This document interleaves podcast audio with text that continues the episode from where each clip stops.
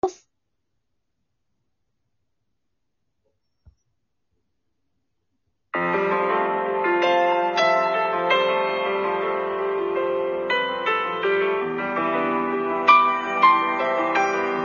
耳に届けるアロマアロマイコの聞くアロマ聞くと、きっと聞く。そんなアロマにまつわるエトセトラを囁いている番組です。皆様、こんにちは。いかがお過ごしでしょうか？先日、12月のアロマのご予約がスタートいたしました。今回は、12月22日に迎える冬至をイメージしたアロマミストになっております。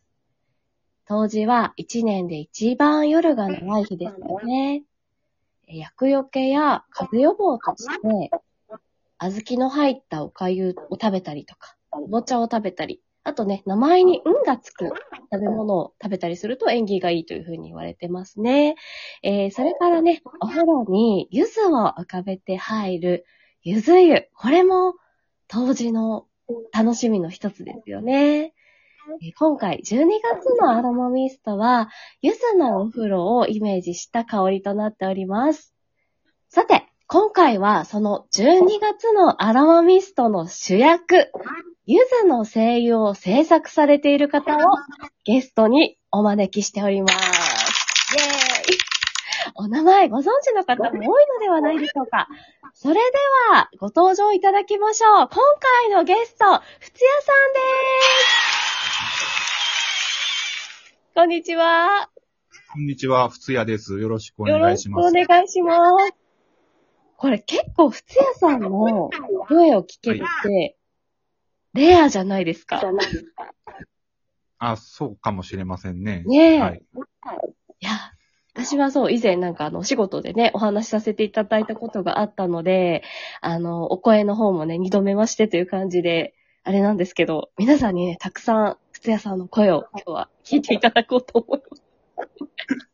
では、ふつやさん、あの、自己紹介を、よろしくお願いします。えっと奈良県宇陀市で、えーよもぎの栽培、蒸留して精油を作っているふつやと申します。えっ、と、よもぎの栽培作業の合間に、あの、柑橘の精油を、あの、とり柑橘を取り寄せて精油も作っています。よろしくお願いします。よろしくお願いします。そう、ふつやさんとは、その、ラジオトーク以外にね、インスタグラムでもつながりがあるんですけど、あの、よもぎ、よもぎ、よもぎのね、投稿ですごく、あのね、水耕栽培機のよもぎですとか、ペットボトルでね、栽培されている様子ですとか、よもぎの畑のなんだろう、自然虫とか、ね、カエルとかの様子ですとか、ね、結構、なんていうのかな、よもぎを使った羊羹とか。もう本当にこの方はよもぎに魅了されてるんだなっていうような、えーインスタグラムをね、毎日楽しみに拝見させていただいてるんですけど、結構ね、はい最近そのグリーンの中に、オレンジだったり、黄色ね、さっきおっしゃっていただいたように、その、よもぎの栽培の合間にされている、柑橘の蒸留の様子がね、載っていて、こちらもすごく、あの、興味深く拝見させていただいております。あ、ありがとうございます。で、そう、なんか、もう12月はね、私も、この、毎月の季節のアロマを始めた時から、あの、ぜひ当時のアロマを作りたいなというふうに思ってて、絶対そこに柚子を入れたかったんですよ。そう。で、えっ、と、まあ、いくつか候補はあったんですが、パって見てたら、え？ふつやさんが柚子作ってるやんっていうことを発見してしまいまして、あの、すぐに、あの、オファーをかけさせていただきました。ふつやさんのね、今日は、柚子精油についてね、いろいろお伺いしてみたいんですが、えっと、この柚子は、えっと、どこ産の柚子を、国産ですよね？うんえっ、とね、あの、な同じ奈良県の山添村ってところから、あの、柚子を取り寄せて、取り寄せるというか、あの、もらいに行って、で、自分のところの家まで持って帰って、あの、あの、えー蒸留しているっていう柚子なんですよ。えー奈良県のや山添村。山、山添村。山添村ですね。え、近いんですか？靴屋さんのところから。ね、家から1時間ぐらいやっぱりかかりますね。ああ、結構、奈良県って、奥距まると離的には近いんですけども、はいはいはいあんまり良くないんで、山道すごいですよね。まあ、もうちょっと、そうですね、くねくね行きますね。はい。えー、じゃあそんな中1時間かけて、柚子を農家さんにいただきに行って、また、はるばる帰ってきて、そうです、そうです。制作されてるんですね。うわあ、そうなんや、もうドラマがありますね、そこにね、すでに。いやー、この柚子っていうのは、いえーいわゆるその無農薬。そうですね。あの、無農薬にはなってますけども、はいあの、この農家さんはあれ、まあ、あの、無農薬で、ちょっと肥料入れてるんですけども、はいはいはいはい。あのは、あんまり肥料を入れてない柚子を使いたいなっていうのがありまして、はい。うん、あの、そういう柚子を探しているというふうに、なところですね。あの、えっ、とね、肥料が入っている作物は、あの、傷むスピードもちょっと速いんですよ。だからちょっとね、いい作業が重なっちゃって、ちょっとすぐには、あの、できないなっていう場合もあるんで、はいはいはいはい。なってくるとね、ちょっと、いあの、やる、やりたい時に傷んで腐ってるとかいうのになると、ちょっと困るんで、なるほど。痛みを、進みが遅いものっていうので、あんまり肥料を使ってない柚子の方がいいなっていうのを、ちょっと、あの、探してまして。はい。で、まあ、あの、行動農家さんは、あの、もともとすだちを、あの、蒸留するときに繋がった農家さんで、そうなんですね。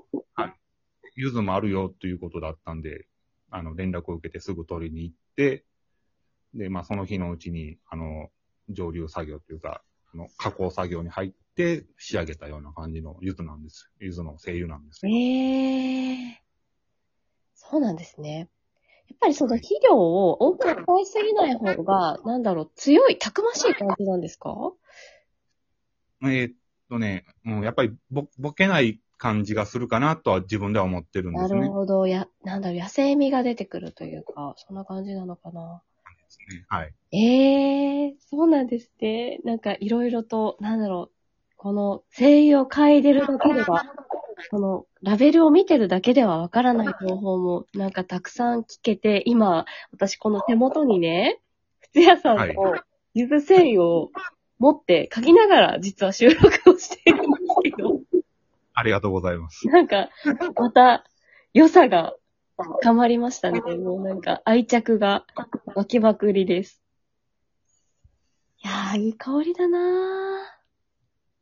いや、いいですよね、柚子って本当に。そうですね。今からの季節はやっぱりおすすめというかね、そうですよね。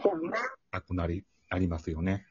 ゆず、あの、あれですか、ふつやさんもやっぱり、当時の時期には、ゆず湯とかされます？んまり、うん、あんまりしないですね。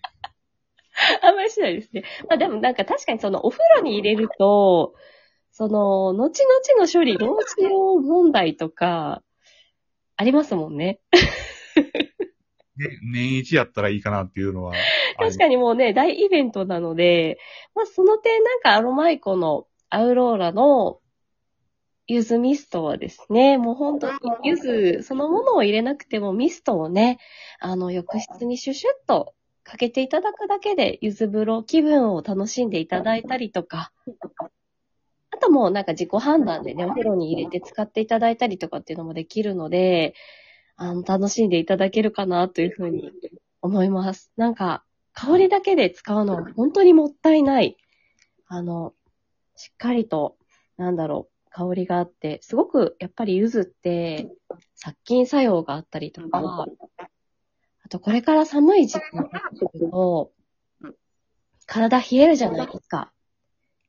そうですね。ゆずは、あの、血行促進って、そう、血行促進、加温作用というものもありますよね。なので、ぜひこの冬至の時期だけと言わず、もう12月、あと新年入って1月2月ぐらいまでね、しっかり使っていただきたいような香りになってますよね。はい。はい。もう私がゆずが、もう、ステさんのゆずが好きすぎて、めっちゃテンション高くて、ずっと喋ってるんですけど、大丈夫ですか？いや大丈夫です。そいや、本当に。喜いんでいただいてるとはや、めっちゃいい香りです。あの、ちょっと私、あの、お気づきかもしれないんですけど、若干私鼻声じゃないですか。はい。あの、あろうことか、スコーピストが風邪をひいてしまって。ちょっとだいぶ戻ってきたんですけど、まあ、若干でも鼻詰まってるんですよ。で、まあ、やっとこれで人並みの嗅覚になったかなっていう感じなんですけど、普段は犬並みなので、そう、これで、これでやっと普通の人と並んだかなっていう感じなんですけども、すごいいい香りで、もうずっとクンクンしてます。っていう感じで、もうなんかずっと喋ってたらもう12分経っちゃいました。そう、そうね。あの、後編でまたお話をお伺いしていこうと思うんですけど、えーはいゆずの声優のね、あの、採用方法が2種類あるんですよね。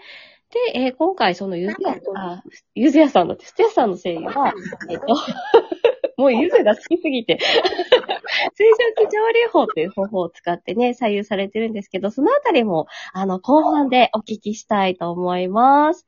えーそれでは、また皆さん、後半でお会いしましょう。えーお相手はふつやさんでした。ありがとうございました。あありがとうございました。はい。